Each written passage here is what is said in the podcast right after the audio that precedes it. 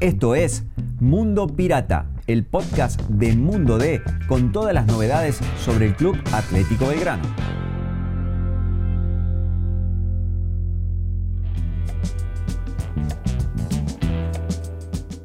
Hola, esto es Mundo Pirata, soy Seba Roger y me acompaña Pablo Campo. Hola gente, hola Seba, ¿cómo les va? Pablo, ¿cómo andás? Eh, supongo que el escenario de Belgrano es ideal en cuanto a lo numérico, pero siempre hay muchas cosas lindas para discutir respecto a lo que es el equipo, el rendimiento y lo que pasó. Vamos, un poco de contexto. Belgrano le gana 2-1 a Estudiantes de Buenos Aires en el Gigante de Alberdi el domingo, con un clima espectacular, 30.000 personas. Eh, he visto mucho fervor en, los hinchas, me tocó estar en la cancha para la, cobertura, reemplazándote en esta ocasión, Pablo, y noté algo que me llama la atención. Un Belgrano tolerante con la incomodidad. Una característica que vos también fuiste marcando en los anteriores partidos, que es Atlético Rafaela y Santa Marina, es decir, un Belgrano que no juega del todo bien, pero que en algún momento lo va llevando a eso, que no lo irrita o que no lo saca de, eh, de quicio. ¿Coincidís en el diagnóstico, Pablo? En realidad, en parte, porque eh, Belgrano tiene una plantilla muy numerosa que le va a permitir a Farre hacer cambios de piezas muy importantes, ¿no? Es decir, cuando cualquier equipo tiene en el banco un 5 como Bernardelo, con la experiencia de Bernardelo y está jugando Rojas, este, estás mostrando que tenés este, jugadores muy importantes. Si tu suplente es Comba, que viene de jugar un montón de partidos en primera división, porque tu titular es este, Companucci, que es otro jugador de primera, o otro titular es Subieles, que es un jugador que viene del fútbol internacional, marca que Belgrano tiene con qué hacer más de lo que está haciendo ahora. Eh, a veces nos resulta eh, más fácil adherirnos al resultado que al desarrollo mismo del juego. Eh, un ejemplo es, Belgrano jugó mejor contra Santa Marina de Tandil que el otro día contra eh, Estudiantes de Cáceres. ¿A dónde estaba la diferencia? Contra Santa Marina de Tandil, cuando el partido se le complicó, Belgrano hizo tan bien las cosas que el equipo tandilense no pudo patear el arco. No le generó una situación. Y aquí le pasó al revés. Cuando Belgrano tenía que hacer mejor las cosas, le costó mucho llegar sobre el arco. Después, bueno, este, consigue acomodar un poco sus futbolistas en cancha y vamos este, viendo y analizando ya más el partido y llega y define y concreta. El hincha, como decís vos, el fervor por ahí, lo lleva a quedarse con esa parte, ¿no? con ese eh, ganó, ganó los tres partidos, está encaminado. Hoy es el único puntero del campeonato a tres fechas jugadas, es decir, lo que marca que está siendo la locomotora del torneo, que bueno, por supuesto le falta un montón. Hablamos de esto con Guillermo Farré, a la salida del Gigante de Alberdi, era el último que se iba de la zona de vestuario rumbo al Arturo Orgaz y todos los hinchas le pedían fotos. En ese momento lo paramos y le, le preguntamos a Guilla si él notaba estas diferencias respecto al Belgrano que terminó dirigiendo y al Belgrano que arranca esta temporada. Y dijo esto. Yo creo que hay un compromiso eh, muy importante de todos, donde valoro que el proceso desde ahora es una continuidad de lo que venía del año pasado. El año pasado también tuvimos esa rebeldía por ahí de, ganar partidos sobre la hora. Eh, y ellos confían en eso, confían de que hasta el último momento pueden eh, conseguir los resultados como lo consiguieron o no. Consiguieron no. Entonces como que eso se instaló el año pasado, y le estamos dando una continuidad a ese proceso y hoy estaban confiados, o todos estábamos confiados que el partido si nosotros lo empatábamos lo ganábamos, porque la gente, porque tenemos el empuje. Entonces, a diferencia del año, del año pasado, considero que sí, hoy puede llegar a, considerarse que el equipo está más maduro y más convencido de, la idea. Pablo, hay una frase ahí que dice Farré, somos un equipo más maduro y estamos más convencidos de la idea. ¿Cuál es la idea? ¿Cómo es la idea? Bájamelo el llano. ¿A qué se refiere con idea? ¿Somos el 4-4-2 con Zapelli que se suelta? ¿Somos el 4-4-2 con Bordagaray casi de tres delante, como tercer delantero? ¿Cuál es la idea, Pablo? A mí me parece que pasa por otro lado. No, no pasa tanto por el sistema, sino que la idea es para, para Guillermo Farrey y para sus jugadores eh, ser un equipo más intenso, eh, entender de que el partido se juega hasta el minuto 90 de que tiene que aprovechar sus momentos y que si no aprovechó el primer momento que se le presentó en el juego, esperar y tratar de este, conseguir otro momento positivo para poder marcar diferencia. Eh, tengo la sensación de que ese concepto de Farre lo van adquiriendo los futbolistas. Y cuando él te dice que es distinto el del año pasado, que es más maduro, y claramente por lo que hablábamos recién, ¿no? Es decir, le sumaste jugadores de experiencia, los este, ocho que llegaron son todos jugadores de experiencia, todos futbolistas con una gran trayectoria, que le aportan y nutren de esa experiencia y de sus años en el fútbol a este plantel que tenía el año pasado. Que la diferencia es que ahora se acomodó de arranque y que, bueno, no puede o no tiene a quién mirar para atrás para decir antes hicimos. No, esto lo arrancaron todos juntos. Mira, creo que Farré detecta el problema que está teniendo Belgrano en algunos momentos de los partidos. Y cuando le preguntamos sobre eso, puntualmente eh, fue, eh, ¿qué te gusta y qué no te gusta? Como para decir, ¿qué es lo que hay que resolver ya y lo que hay que ponderar ya? Y esto dijo el DT de Belgrano. Cuando estuvimos eh, activos todos en la, misma sintonía, es un equipo totalmente distinto, pero cuando los, intérpretes empiezan a desconectar entre ellos, somos un equipo vulnerable.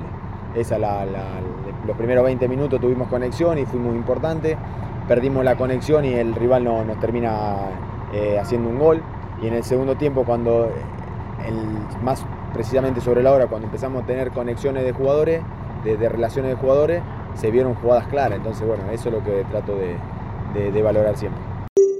Bueno, Pablo, ahí lo escuchaste a Guille Farré mencionando esto de los jugadores que se disocian, se alejan, se aíslan. Y se me viene a la cabeza Bruno Zapelli, por ejemplo, que Bruno fue reemplazado el otro día en el segundo tiempo, o antes había sido Miño en los partidos con Santa Marina y con Atlético. Y me viene otra reflexión también para, acompañar a lo que vos decías antes de preguntártelo. Eh, cuando estábamos en, la cancha el domingo haciendo la cobertura, bueno, todo ese fervor que te dije de la gente, uno sentía de que Belgrano lo gana un poco con el pecho. Y después cuando ves las jugadas un poco más frío, resulta que no hay tanto de metida de pecho, sino que hay mucho de juego. Dos jugadas con lucidez, con claridad, un pase muy claro de Tomasetti para que Comba mete el uno a uno, y otro un desborde excelente de Ulises con varios jugadores dentro del área, uno libre que es Miño y hace ese 2 a 1.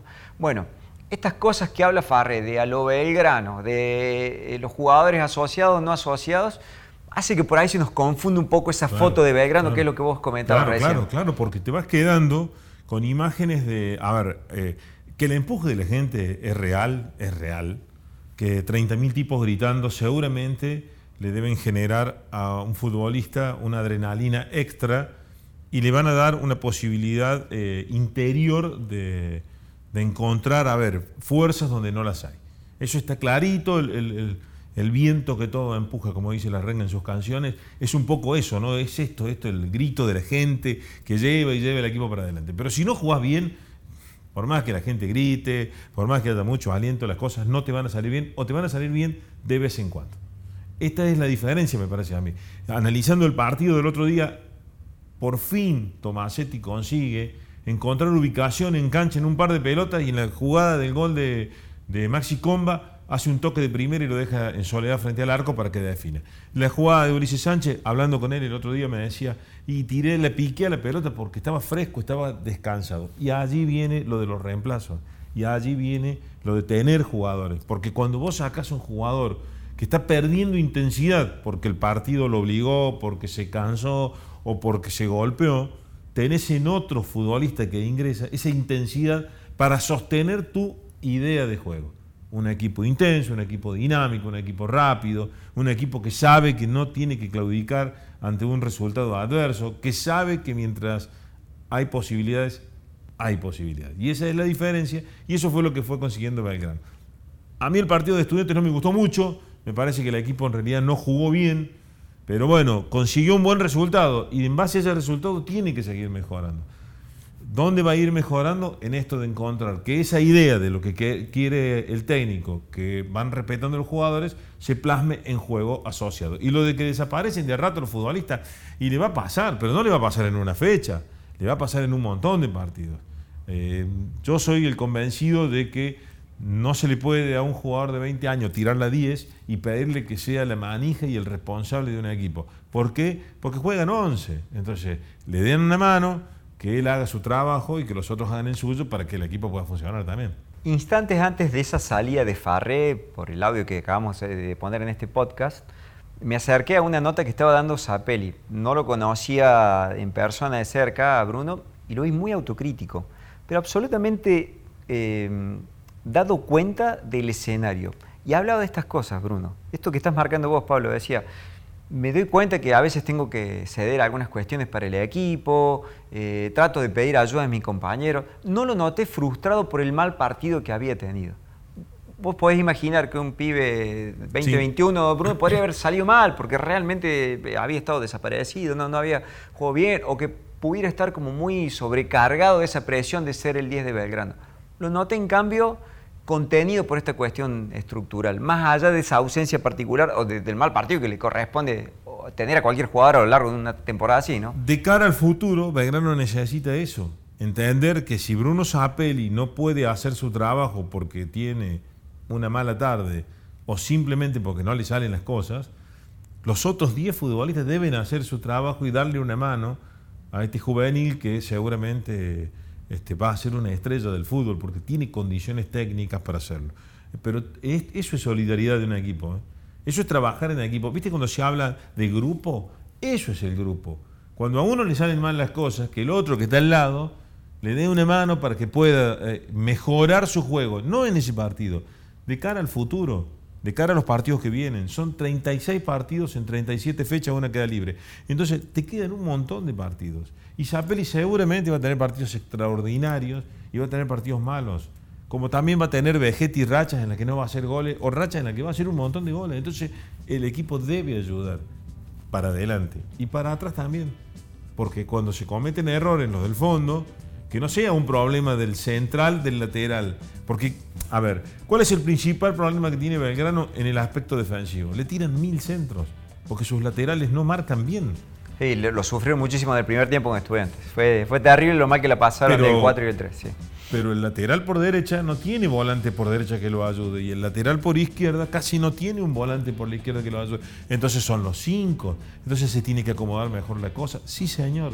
Y eso es solidaridad. Y cuando te pasan mal o te va mal en alguna jugada, que no sea responsabilidad del último eslabón de la cadena que sea desde el número 9 hasta el arquero, pasando por todos los puestos, lo que se hace cargo de cuando las cosas no salen bien. Y cuando las cosas salen bien, que no sea solo de aquel el que puso el pase o el que definió, sino de todos los otros. Del que defiende. Suena muy ideal, Pablo. Sabes que los resultados acompañen esto. Obviamente, si Zapelli eh, me lo cruzaba en un escenario de Belgrano con tres derrotas, el clima o su postura hubiera sido diferente, ¿no? Ayuda a crecer esto de que te están acompañando los resultados, ¿no? Si no, después empieza los reproches que puede tener cualquier equipo de, trabajo en cualquier ámbito, ¿no? Che, pone un poco más, fíjate esto. Suele pasar eso también. Sí, pues, eh, lo que hay que diferenciar en esto es, a mí eh, me gusta mucho diferenciar lo que es juego de resultado. En este caso, entiendo que Belgrano está acomodándose en cancha en un campeonato muy largo y tiene algunas pinceladas de juego que son interesantes que son bien interesantes. Tomo el partido de Tandil cuando le cortó el circuito a, Santa Marina y no lo dejó patear.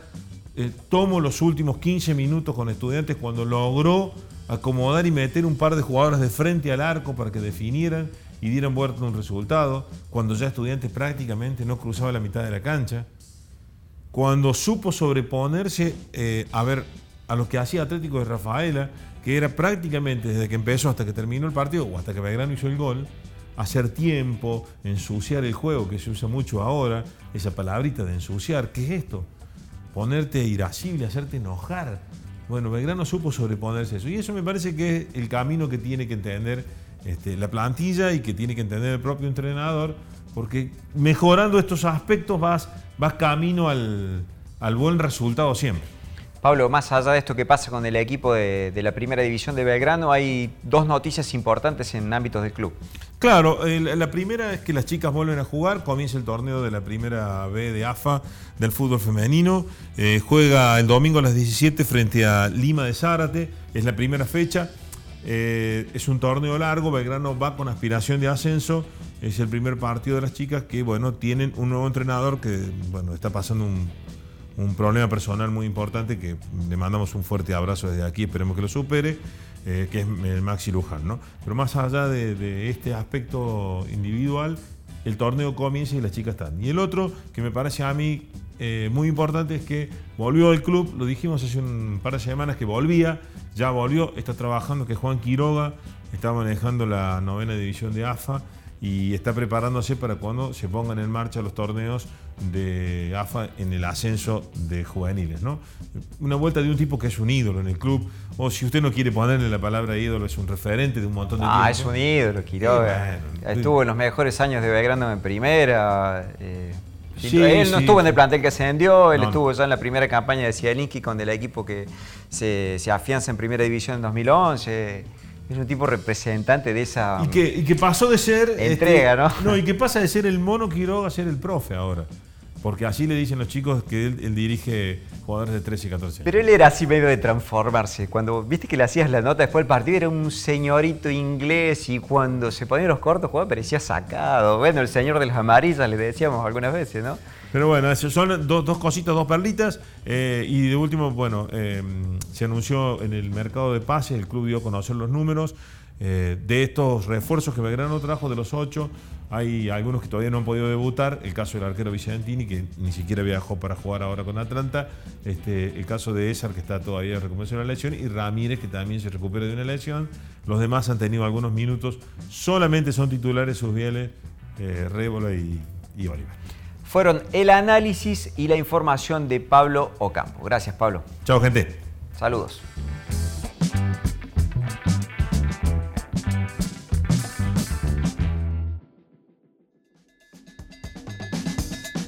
Te invitamos a visitar mundode.com.ar para estar al día con todas las noticias sobre el pirata. Nos encontramos de nuevo la semana que viene.